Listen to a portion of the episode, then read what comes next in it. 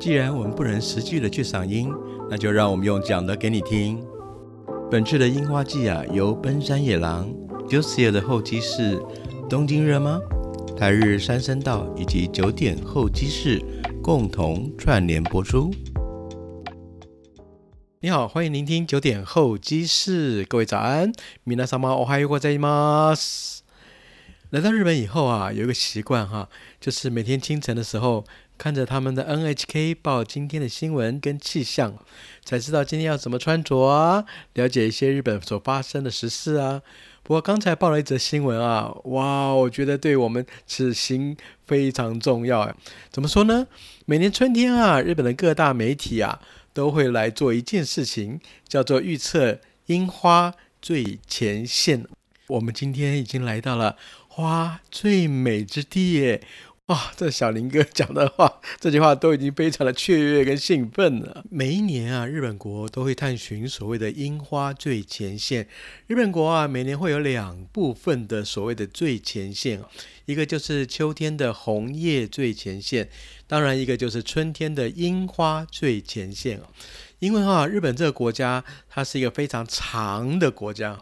我们台湾高铁台北到高雄差不多三百六十公里前后，可是日本国啊，从北海道的志内啊，一直到南方的琉球啊，超过三千六百公里以上，所以它是一个狭长的国家。所以每年的红叶在秋天的时候啊，它是从北开始，慢慢的往南移，所谓的红叶最前线。那每一年的樱花呢，倒过来，大概三月中旬从九州开始绽放。从南而北，上面开了，下面谢了。三月中旬，从九州开始绽放的樱花呢，最后一直开到北海道，差不多四月下旬到五月中旬。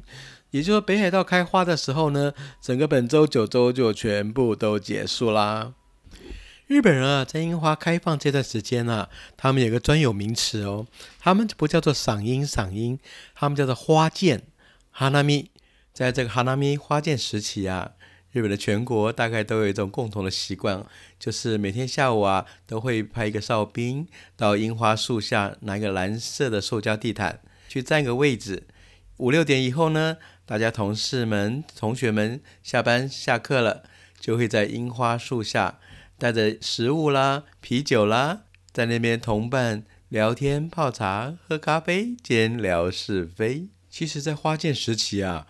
不单单只有白天哦，一到了夜晚啊，他们会将这个灯光打在树枝头的花瓣上面啊，他们叫做赏夜樱，也就是白天的樱花很漂亮，但是夜晚的樱花呢更漂亮，越夜越美丽，越夜越热闹。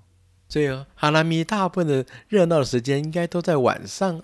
大家都非常喜欢看满开的樱花哈，挂在树枝头，真的是像一幅画一样。但是小林哥我呢，却是喜欢樱花最尾声的时候。其实啊，偷偷告诉你，很多日本人的想法也跟我一样哦。这怎么说呢？就是在樱花的尾声啊，那个只要微风轻轻一吹啊，它的花瓣就会满天飞舞啊。日本人还给它一个学术名词，叫做“花吹雪”啊，就像下雪一样，然后洒落满地啊。也有人问哦，樱花到底有几种啊？常常听到的像吉野樱啦、八重樱啦、山樱啦，或者是枝垂樱啦，大概是不是就只有少数的几种樱花？不然呢？不然呢？在日本国就超过三百多种。哇哦，这么样的多哈！而我们最熟悉、最常听说的所谓染井吉野樱，它本身也就是一个接种的樱花哦。它是由大岛樱跟江户彼岸樱共同创造而成的哦。它的颜色是粉白、粉白、粉色近白啊。那有些人说呢，我们台湾的山樱花啊比较红、比较漂亮。但是呢，日本人种樱花啊，是好几百年以前就开始了，而且他们一种啊，是大片种，长长的河床地都是樱花树，就印证了一句话，叫做“硕大就是美”啊。一棵樱花树可能没有那么样的漂亮，大片种，你知道这个美啊，就不是言语所能形容的。哇，拉拉喳喳，小林哥啊，已经先跟你讲了这么多。那现在呢，就让我们出外旅游吧。好，出发！今天我们来到这里哈，叫做晋江八幡市啊。晋江八幡，其实啊，在晋江古国啊，自古以来啊，就是他们商人汇集之地啊。怎么说呢？你知道吗？琵琶湖很大，也是知鹤县非常重要的农作之地啊。那当时种了稻米的米粮啊，要输出输到大阪府或者是京都府啊，他们就在琵琶湖的东岸这边哈。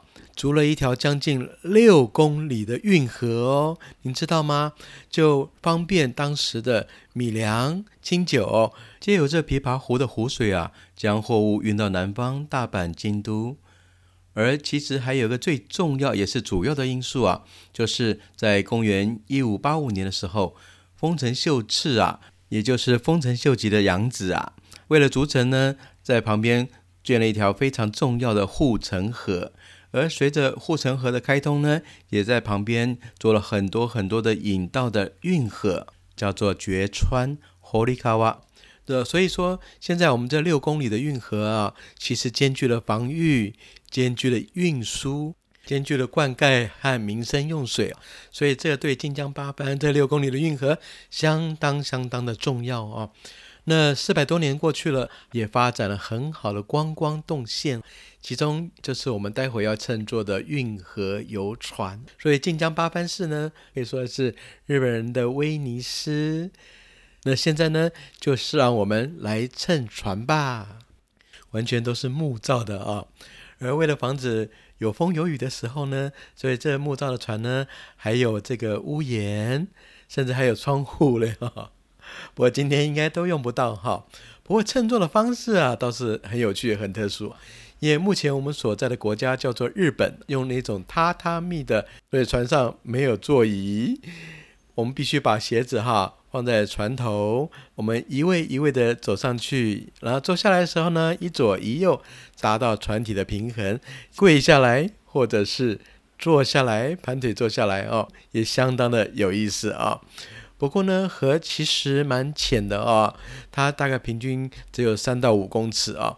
当时哈只是配合了运输，哦，这个霍利卡瓦绝川，所以它不会很深。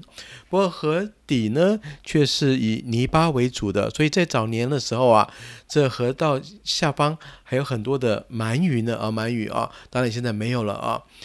那现在呢，我们就正式的准备出发乘船。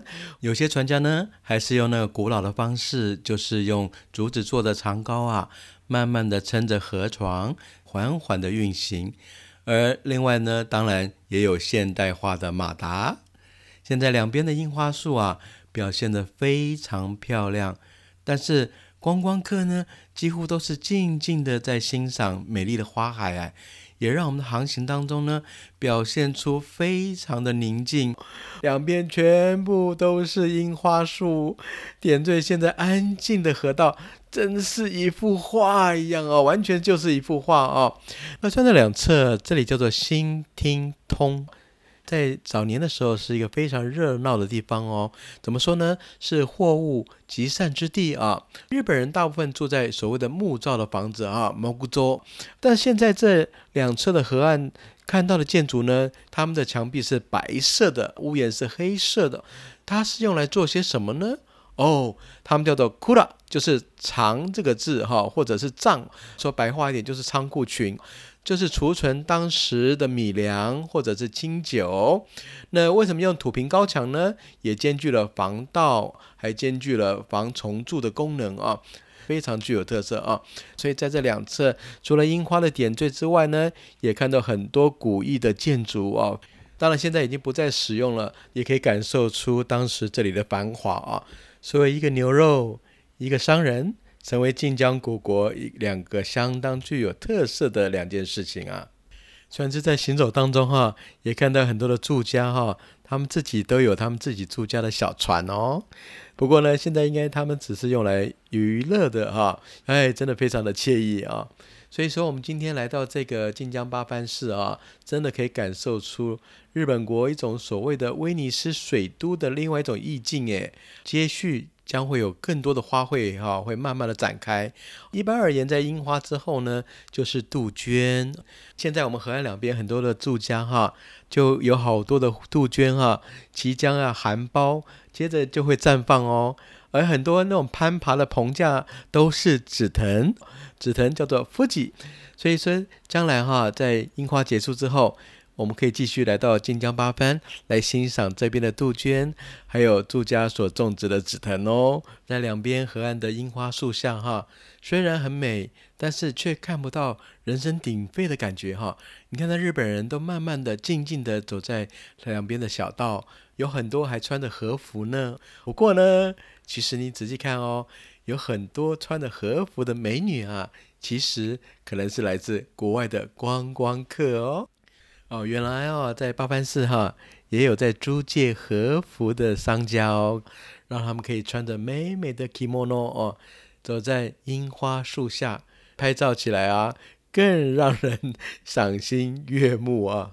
好了，这一个多小时的传承呢，很多人的双脚已经不听使唤了，当然很不习惯日本人的跪姿或盘腿的吧。当然呢，接下来就是我们到岸上去，好好的跟樱花、跟那些建筑去拍个照，漫步在羊肠小径。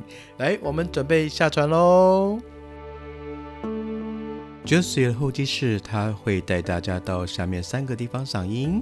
包含了靖国神社、日本桥 Sakura Tori、森岩山久掩寺，希望大家务必收听哦。